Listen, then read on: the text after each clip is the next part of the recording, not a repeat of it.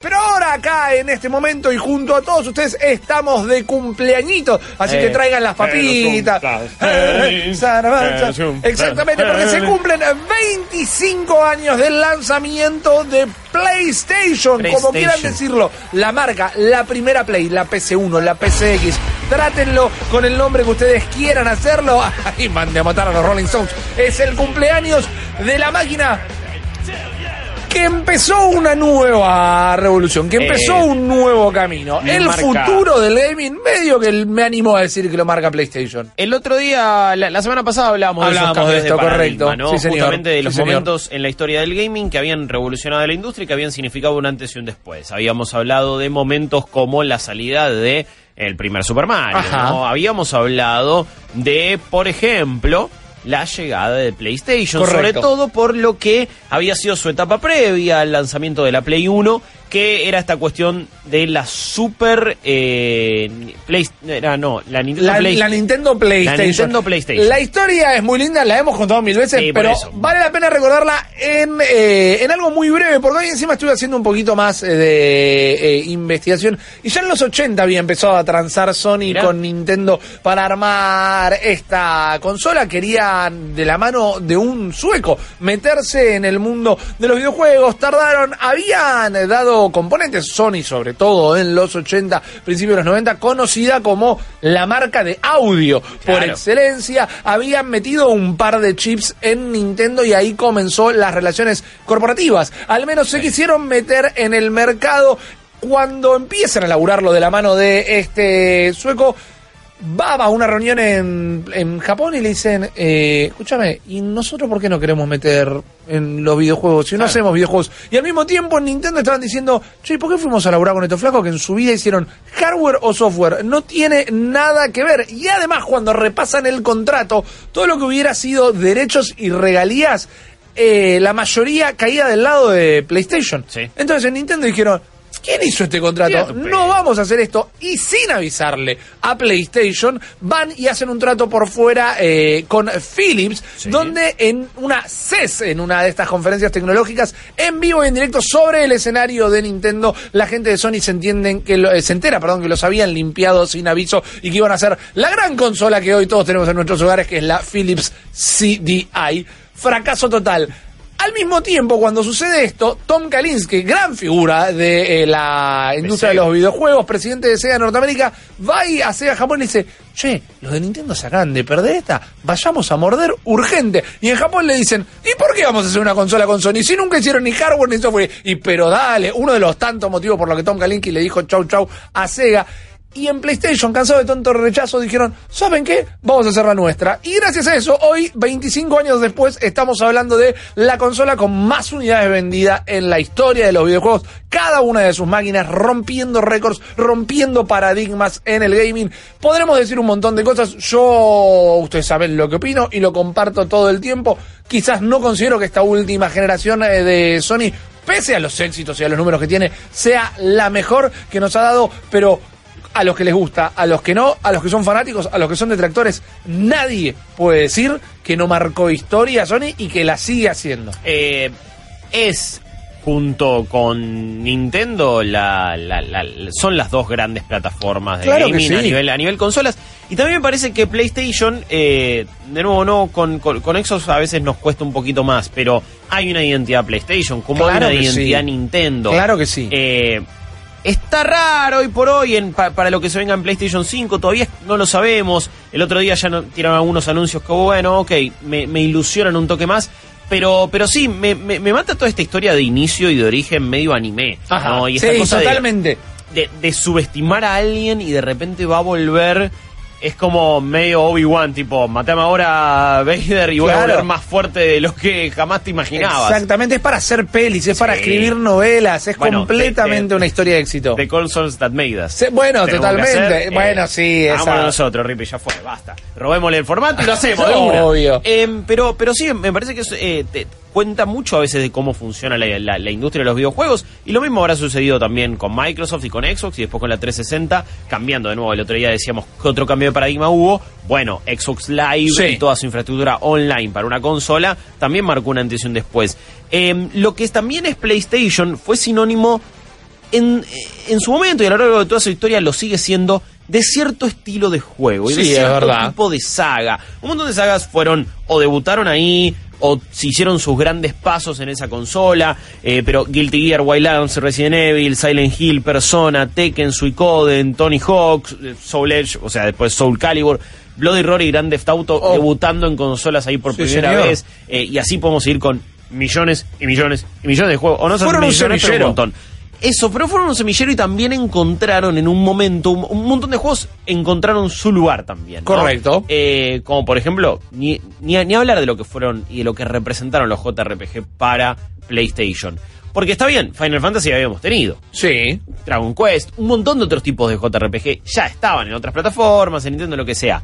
Pero lo que fue Final Fantasy VII y lo que es un montón de juegos ahí, digo, lo que es eh, Chrono Trigger. Correcto. Y lo que son, bueno, eh, la, la lista, me- metele. No, la lista, podés meter la mano sin mirar Sí, y vas a y vas a sacar, un clásico de clásicos. Y también, eh, entre todo lo que está diciendo Guillo, otro suceso, otro, otra, otro detalle que le da la derecha a Sony es que acercó a Occidente todas estas sagas. Porque si querés Final Fantasy y Dragon Quest, tenés a patadas, pero los que llegaban a Occidente eran los menos históricamente mal localizados o regionalizados, mejor Sí. dicho, en su idioma y en su historia, que es algo que deviene lo uno de lo otro. Y sin embargo, con PlayStation fue una democratización del juego de rol japonés. Sí, eh, bueno, es, es la occidentalización. Y también no, qué loco como una consola que en realidad, o sea, es 100% nipona, es Sí. 100% asiática, termina calando también tanto en el mundo occidental. Creo que creo que Europa también, sobre todo, eh, es algo igual que a nosotros nos cuesta mucho en realidad eh, Medir. medir y saber, pero uno lo intuye y eh, hay un montón de estadísticas también que dicen que PlayStation es súper fuerte en Europa, Sí. pero me parece que Europa ahí encontró su, su, su gran consola, más allá de- porque Nintendo sí, en Estados Unidos había sido mega exitoso, en todo el mundo también. ¿no? Exacto, Acá, obviamente. Pero creo que eh, otras regiones encontraron en PlayStation, de nuevo, una identidad. Entonces, cuando estabas acá y quizás te representabas en. Por ahí, agarremos nuestra generación, más o menos. Sí. Gente de entre. ¿Qué le vamos a poner? 28 y. Eh, 25, 35, si querés. 25, 25, 40, A- más o menos. A ojo de buen cuero. Sí, más o menos ese rango de, de edad, encontraron en PlayStation una representación de tipo de juegos y de tipo de historias que quizás en Nintendo no estaban encontrando. Y no me refiero en eso a, a- a calidad, ¿eh? pero creo que una cosa era encontrarte con una historia como Metal Gear y otra cosa muy distinta era encontrarte con los muchísimos increíbles juegos que nos daba Nintendo 64 en, en esa época. Exacto. Pero eran tipos de historias diferentes, y eran tipos de experiencias Sí. distintas Sí. que, sobre todo para él o la preadolescente, eran como un, no sé, una bocanada de aire fresco. Totalmente, es un poquito el espíritu de lo que quiso hacer Sega en su momento, con apuntar sí. a un mercado un tanto más eh, adulto, un tanto más edgy, si quieren decirlo de alguna Sí. manera. La frase, si no la digo mal, es que la suerte favorece a los osados, y en ese sentido, PlayStation tomó decisiones bastante arriesgadas que sin estar en la cocina, más allá de lo que está históricamente documentado, no sabemos si lo hizo a propósito en algunos casos o le salió de, de- de casualidad por no saber otra manera de afrontar estas cosas. Pero se arriesgó con un montón de cosas Sí. como los formatos. Por ejemplo, cuando Nintendo tuvo el, capricho de nosotros seguimos en cartucho,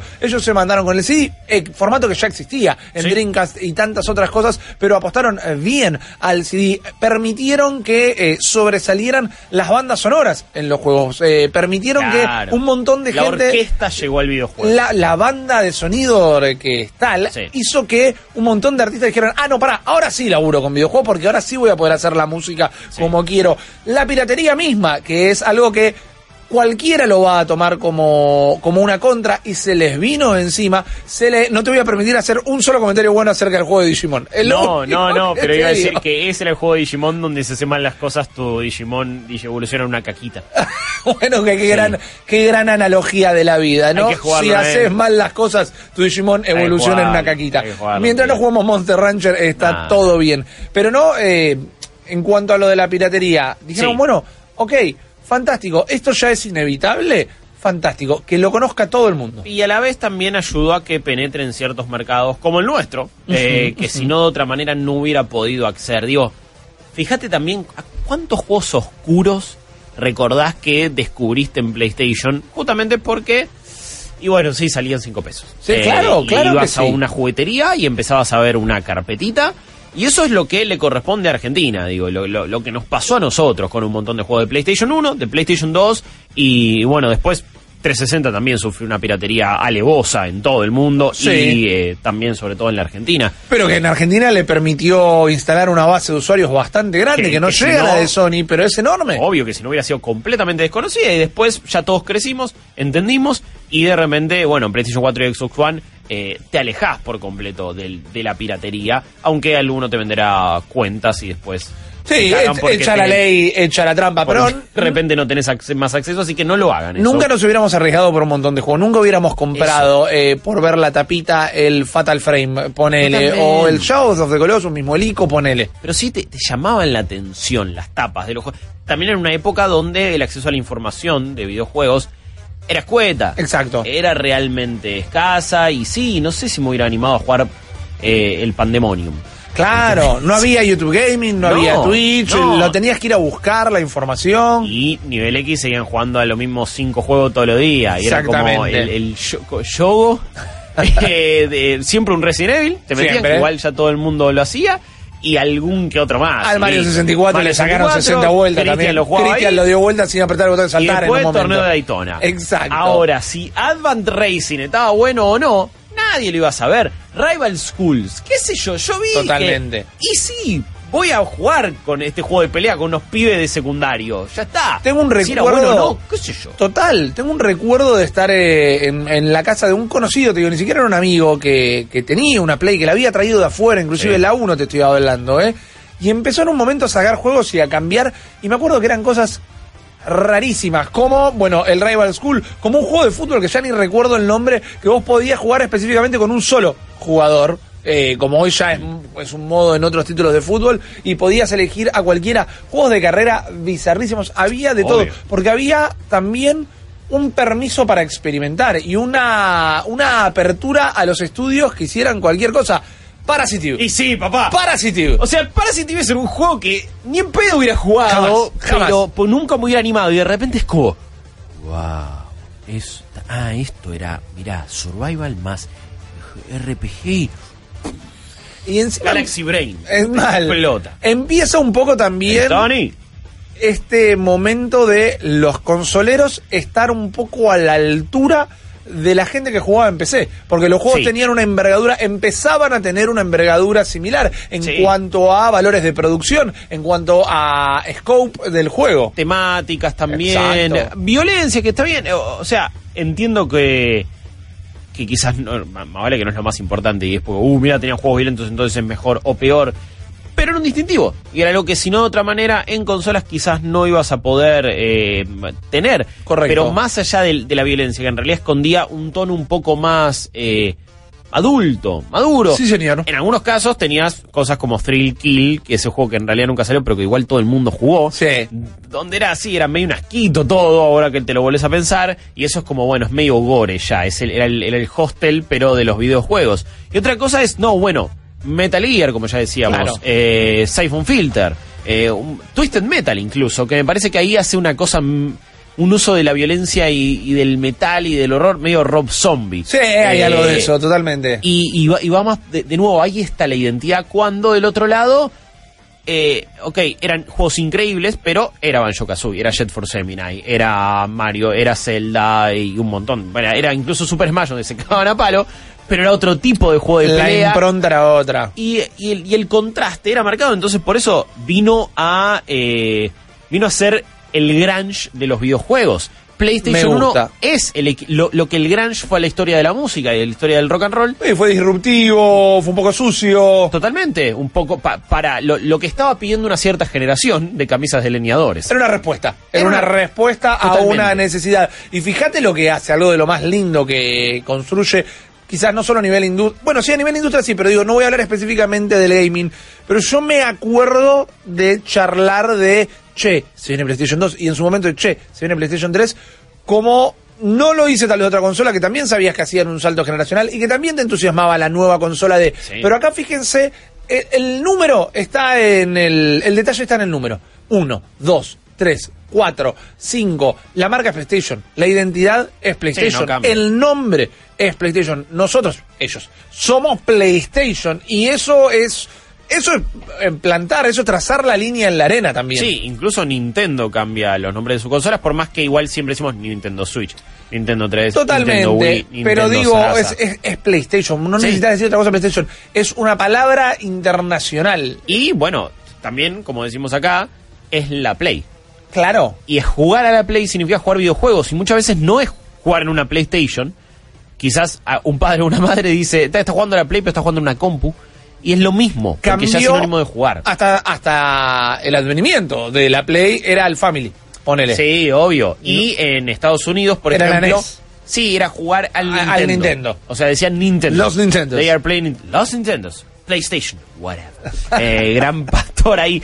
Eh, hablemos un poco también de los personajes icónicos Por de favor. PlayStation. Hoy salió lo que va a ser, eh, o revelaron lo que va a ser una, una edición de la revista Game Informer, también aniversario y especial de PlayStation, con toda una historia, con eso le dijeron la oral history Claro. lo que es PlayStation, por más que no salga en formato audio, sino que va a ser escrito, es toda una recopilación de lo que ha sido la historia de PlayStation y ponían un montón de personajes y de los personajes más icónicos, quizás, de, de- de la historia de PlayStation.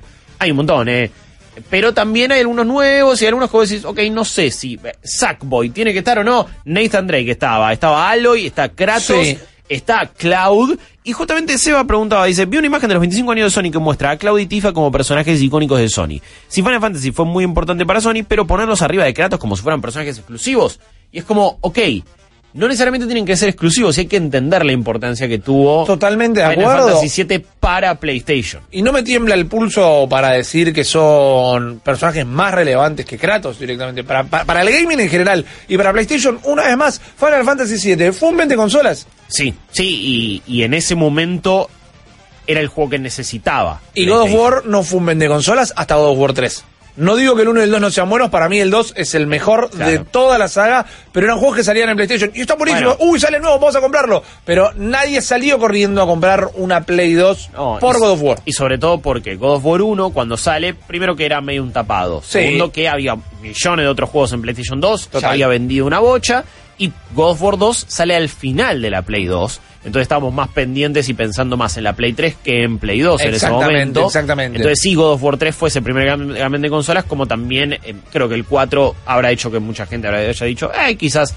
O cuando lo vieron por primera vez en 2016 dijeron, ah, bueno, Claro como que viene sí. un God of War, ahora me la compro. Claro que sí. No, eh, creo que si vos te lo pones a pensar en, lo- en términos de historia de la, de la compañía, sí, me parece que Final Fantasy VII es, junto con Metal Gear Solid, por ahí, a ver, ¿cuáles son los juegos más importantes en la historia de Sony? ¿Cuáles son los juegos más importantes en la historia de Sony? Final Fantasy es uno. Final Fantasy VII es uno. Si no es el uno. primero, le pegan el palo. Eh, Uncharted, eso, eh, eh, ¿hablamos del juego específico o hablamos de marca? Tal vez. Porque ya si te digo Uncharted, tengo que decirte. Bueno, el 1 fue un sucesazo, pero el 2 es el que instala si para querés, siempre. metemos individual. Individual. Me gusta, sí. Bueno, te digo Final Fantasy 7, te digo Uncharted 2, Salte 2, bien, me gusta. Eh, ¿Metal Gear cuál? ¿El 1 o el 2? el 1. Sí. El 1, para mí Ok. es el 1. Para mí era una locura. Para mí no había ningún juego que utilizara eh, el, el 3D en Play 1 con la maestría. Con la Sí, maestría. maestría. Que maestría, iba, Sí. un anglosismo. Que, No, no. que sea el primero. Yo digo porque el 2 también en la previa se había mostrado con esto. Uy, mira, le dispara el hielo y se derrite y toda esa Sí, gilada. y bueno, como esas giladas eran hermosas. el Exacto. futuro que hypeó un montón de gente para tener la Play 2, pero igual, la, la Play 2 ya vendía por sí sola porque la Play 1 había vendido 102 millones de unidades. Correcto. Entonces ya todo el mundo igual estaba esperando la 2. Eh, viniendo a más acá en el tiempo, digo, ¿cuál es el otro, otro de los juegos más importantes? Bueno, The Last of Us. The Last of Us, definitivamente. Last The Last of Us, eh, God of War 2, vuelvo a, a decir. Gran Turismo. ¡Uy! Gran Mirá, Turismo, mirá por más que no esté. se olvida. Claro, por más que no esté en, su buen, en un buen momento hace mucho tiempo, Gran Turismo es una nave insignia de PlayStation. Eh, Crash Bandicoot. Sí, ¿verdad? sí, sí, Crash ¿Cuál? Bandicoot, sí. El- no, el primero. el primero. El, el que marca es el primero. El que marca la cancha es el Sí, primero. Sí, sí. Eh, y, lo te- tenés. y porque fue el, el competidor. Y Era porque fue competidor. nuestra respuesta en Mario 64. No, igual Exacto. para, ¿ya había salido? Mario 64, sí. Sí, no, el- igual también te estoy eh, respondiendo mucho con la cabeza acá en Argentina, porque afuera juegos como Jack and Daxter pegaron mucho más de lo que pegaron acá. Eh, hasta mm, uh, eh, Sly Cooper, inclusive afuera, hizo mucha, mucha Mm. eh, huella que acá no la hizo tanto. ¿Demon Souls es más importante para el gaming que para PlayStation? Sí. Me Sí, animo ¿no? a decir que sí. Animo a decir estaba que sí. a punto de decirlo, Lo pero- que no significa que no sea un exclusivo de PlayStation, pero también es un No, exclusivo claro. de PlayStation que se jugó muy poco. Sí, En por Play eso. 3. Por eso digo, Dark- me parece que Dark Souls termina opacando a Demon Exacto. Souls por su masividad y por ser multiplataforma. Silent Hill.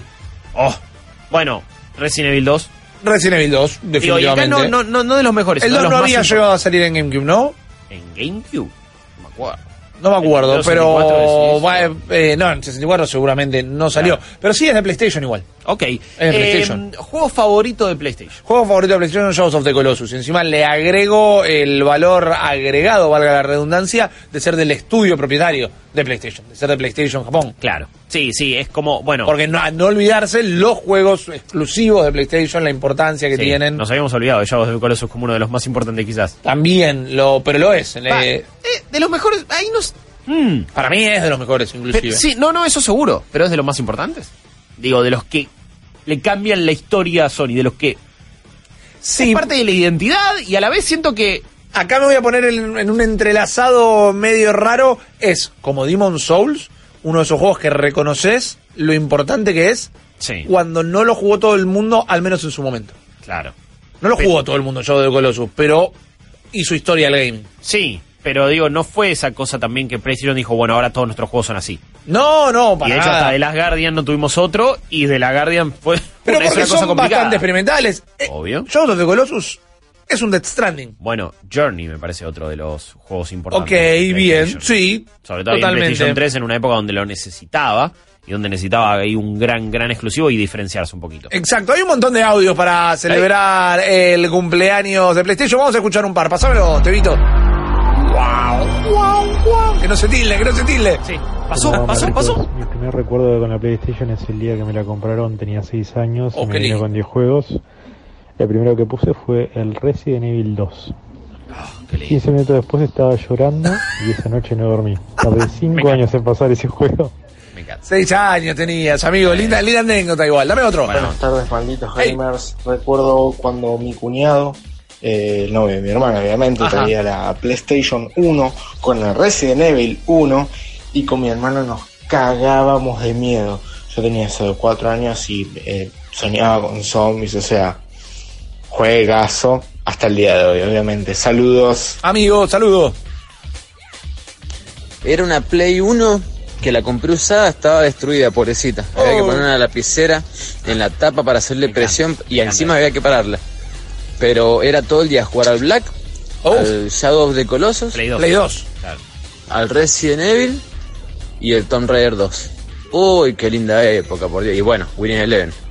Es así. Muy linda bueno. colección. Se te mezclaron entre dos consolas. No dijimos Winnie Eleven. No dijimos Winnie Obvio que el Eleven. mejor juego en la historia de PlayStation es el Win Eleven 10. Es, es así. Es el Pro Evolution Soccer 6 que hoy por hoy lo seguís agarrando y no te vas a divertir más. ¿Cómo con- fue? Con nada más que con eso. Ese juego es el mejor juego de fútbol de la historia. ¿Cómo fue tu camino con el Wii Eleven? Porque Oh. yo arranqué con. Eh. yo no compraba juegos de fútbol porque a mí no me interesaban, mis amigos sí. Arranqué con el que tenía todavía solo los. El Wii Eleven con los equipos japoneses. Sí, No tenía nada internacional. Fue así, eh, yo jugaba mucho FIFA en Sí, PC sí. y de repente un amigo me acuerdo que tenía el Eleven 4 en la Play, yo todavía no la tenía y fui a la casa y dije, wow. Y ahí fue, ahí, ahí comenzó todo y después cuando ya lo tuve, sí, me, me terminé comprando uno que tenía la liga japonesa y fue un fiasco y estaba todo en japonés, porque Claro. encima era de la liga japonesa. Sí, sí, era la liga japonesa. Sí, yo también lo tuve ahí. eh, ojo, porque las camisetas estaban mucho mejor. Sí. Estaba todo oficial y a la vez eso era copado. Pero sí, después ya era ver, uy, mirá, este, un amigo se compró uno que tenía equipos de Sudamérica. Y de repente jugabas tipo la Copa Libertadores ahí, lo hacía. Y era, era increíble. Y así llegó hasta PlayStation 2, donde, bueno, es el pináculo de los juegos de fútbol y de Win Eleven. Y sí, ese es otro, digo, sobre todo en Sudamérica. eh, no hay que subestimar la importancia Para de un nada. juego como Win Eleven y de cómo era esa cosa de, ok, querés jugar un juego de fútbol, te tenés que comprar la Play. Exacto. Era eso. Vamos más audios. Hola, malditos. ¡Eh! Yo me acuerdo cuando compré la primera Play 1. Sí. sentía cuando volvía a casa como si tuviera un maletín con un millón de dólares. Tenía un miedo que me robaran en la calle que no se podía más. Y ahí me hice fanático. Aguante la Play. Para que tengo la Play 4, vamos. Y vamos por la 5. Vamos. Aguante la Play. Aguante. Bueno, Gran mensaje, me pero encanta. eh, ha generado eso PlayStation. En, Sí. en nuestro país en muchos lados, ¿no? Esa cosa de aguante. Somos una nación la PlayStation. Play. Sí, sí, Somos sí. una nación PlayStation. ¿cómo están acá, Rolfi? ¿Qué hace, Rolfi? Eh, la Play 1, todos buenos recuerdos. Eh, desde jugar al Crash Bandicoot 3, eh, es un juego de mi infancia que un- por lo menos una vez por año ahora juego. Eh, el Clonoa, un juegazo también, que es un re personaje para Smash. Eh, pero lo que más recuerdo son las distintas estrategias que tenía la gente para que un CD rayado ande. Desde poner la Play de costado hasta meter un CD en el freezer. Escuché miles de cosas. Bueno. Eh, yo tenía. Para mí, el freezer era primero dentífrico, primero pasta de dientes y bien. después al freezer. Yo la conocía así, no la hice nunca. eh, yo caí en esos. ¿Te acordás esos discos que servían para limpiar la lectora? sí, Ah, era las usaba en la PC. Era una mentira, Para- al final era, le hacían peor todavía. Tenías que poner un líquido ahí, tenía Correcto. un cepillito, lo peor. Pero lo de dar vuelta a la consola sí funcionaba. No, sí, obvio, y de ponerle cosas encima también. Eh, la Play 2 sobre todo le tenía que poner un montón de libros encima y ahí funcionaba. Era, Qué era- lindo. había que apretar un Era poco. más análogo el gaming todavía, por más que ya era digital. Sí, igual no funciona. O sea, es- eso no estaba bien. ¿no? O sea, a la hora le decimos que te acordás cuando había que ponerle. Se, eh, usted tenía que sentar encima de la Play para que leyera el disco. Qué buenas épocas. No, no, pero bueno. Es el valor de la Te nostalgia. acordás porque no tenías un choto que hacer en realidad. Y no había responsabilidades. ¿Me das un par más, Teo, porfa? Hey, maldito, Ey, ¿cómo están? bien. La Play 1, la primera que tuve, me acuerdo que la, habíamos, la habían traído de Paraguay mis viejos y, y era la, la gris, la cuadradita, la, Eh, la posta. Y la verdad que hermosos recuerdos tengo. Eh, horas pasando jugando. La triple frontera ah, nos ha hecho decir, jugar mucho, ¿eh? eh, mucha gente conocía Sí. que, bueno, no, sí, de la Triple Frontera traje, la, la traje y, y recién ahí uno la tenía. Yo ya, ya lo conté varias veces, fui a un videoclub eh, en el año 99, Ajá. ahí en la esquina de mi casa, y me la compré, me acuerdo, 200 pesos y venía con 20 juegos. Qué me la llevé en una bolsa de consorcio Qué gigante. bien. Que 20 juegos igual, que el- ojo, entre los que estaba, tipo Rival Schools, por ejemplo. Claro. Había una demo del Crash Team Racing, no el Crash Team Racing. Y había también un montón de otros juegos falopa, pero que yo recuerdo igual con cariño y que probaba y sí, está bien. Y te animabas también a eso, tipo Sí. juegos como G-Police, tipo, te- eh, Deep Fear, Cold Fear. Cold Fear es un juego. Cold Fear es un juegazo. Pero me acuerdo había uno que se llamaba Deep Freeze, que era medio Twisted Metal, pero todo en nieve. Nieve. Y, todo- y también tenía medio carreras y después combate. Ahí también estaba el Road Trip, este, Bien, este falso sí. Twisted Metal con el auto salchichita, que pegaba ahí con, con el pancho. Eh, y así un montón de juegos fui conociendo y fui descubriendo. Eh, un- por supuesto que los Resident Evil, me, me acuerdo para un cumpleaños me regalaron Resident Evil 3, fue mi primer Resident Evil y fue, wow, eh, esto es el terror. Y Yo venían también hice amigos a 3, 2, casa. 1. Sí, eh, no sé por qué, pero hice Por un esa. tema de cuando nos llegó la Play acá y todo, también, porque sí. no nos llegó en el 94 específicamente. No, no, no, no. Yo creo que la Play 1, estoy hablando de 99, 2000. Eh, y se empezó a hacer mucho más popular, sí, en esa época. Exacto. Entonces, eh, obvio que uno iba para ese lado. Da uno más, Teo, porfa, antes de Hola malditos, este, yo tuve mi primera PlayStation por ahí del 2006. Sí. Mi vieja me la compró porque ella me había roto una GameCube, le tiró agua caliente No. encima sin querer. ¡No! Este, ¿Cómo le tiras agua caliente? terminó con el, mi primer juego que lo amé toda la vida. Te ya, mintió, amigo. El Winning Eleven 2000 torneo clausura. Tu vieja te que mintió. Tenía un equipazo de boca. Me acuerdo que lo ponía Patón Bermúdez de 9. Era un, un juegazo. Me encanta, me encanta eso. Qué lindo. Qué, qué- qué lindo cuando también editando equipos. Claro, sí, nombrecito, uno por uno, totalmente. Sí, eh, bueno, insisto, en una época donde uno tenía un montón más de tiempo Era otra cosa. y podía hacer esas cosas. Amigo, tu vieja cayéndose agua caliente por accidente arriba de la consola era como me dijeron amigo que mi pajarito se había escapado y yo nunca había entendido cómo abría la reja. No pasan esas cosas. Eh, un montón de historia alrededor Sí. de PlayStation, historia in the making, porque esto no para. Estamos pendientes, estamos recontra pendientes de lo que va a pasar el febrero del año próximo Obvio. con la revelación de la nueva consola. Ya es casi eh, también, eh, tenés los mundiales, tenés los Juegos Olímpicos y tenés los febreros donde se presentan consolas de PlayStation. Y tener los cambios de generación. Claro que son sí. un momento que en lo personal nosotros encima eh, a nivel laburo es algo súper interesante, súper Totalmente. copado y que, y que, que me gusta experimentar de esta manera. y mirás qué hace PlayStation en esos momentos Sí. para después ver qué hace el resto o para ver cómo se compara el resto. Sí, eh, Más allá de que están haciendo la suya, pero digo, la, la línea que marca eh, son ellos. Muchas veces eh, para bien, muchas veces para mal también. eh, y, y también, ¿no? Como en PlayStation 3 habían dicho, ibas a necesitar dos laburos para pagarla. Claro. Y quizás no es lo más lindo para decir, eh, pero después eh, su- tuvieron un baño de humildad y con la Claro. Play 4 solucionaron. Vamos a ver qué pasa ahora. Eh, ya encima empieza a haber cosas como y un, el Spider-Man 2. Navidad 2021. Bien. Este, Croyen. Este, uy, lo vas a tener para el lanzamiento. Este, un toque antes. Ya empieza el run run de qué vamos a tener en los primeros dos Sí. años de la próxima generación. Y guarda lo que se anuncia en los Game Awards de PlayStation. Mira, vos decís que va a haber algo. Y mira, nos tenemos que ir cerrando el bloque y no estamos hablando de eh, el casco de realidad virtual con mayor inserción en el Eh, mercado, sí, sí, obvio. todos los experimentos que han intentado. Acá estaban tirando juegos que ya se me olvidaban. Eh, eh, Guitar Hero, man. Gui- Guitar Hero y un montón de cosas más claro. son PlayStation. Teníamos ganas de hablar con la gente de Play eh, el día de hoy. No tenían nada que comentar acerca de su 25 aniversario. Nosotros tenemos mucho para decir y no íbamos a dejar de hacerlo. Acabas de escuchar solo una pequeña parte del multiverso Malditos Nerds. Viví la experiencia completa de lunes a viernes de 22 a 24 en porterix.com y twitch.tv barra Malditos Nerds.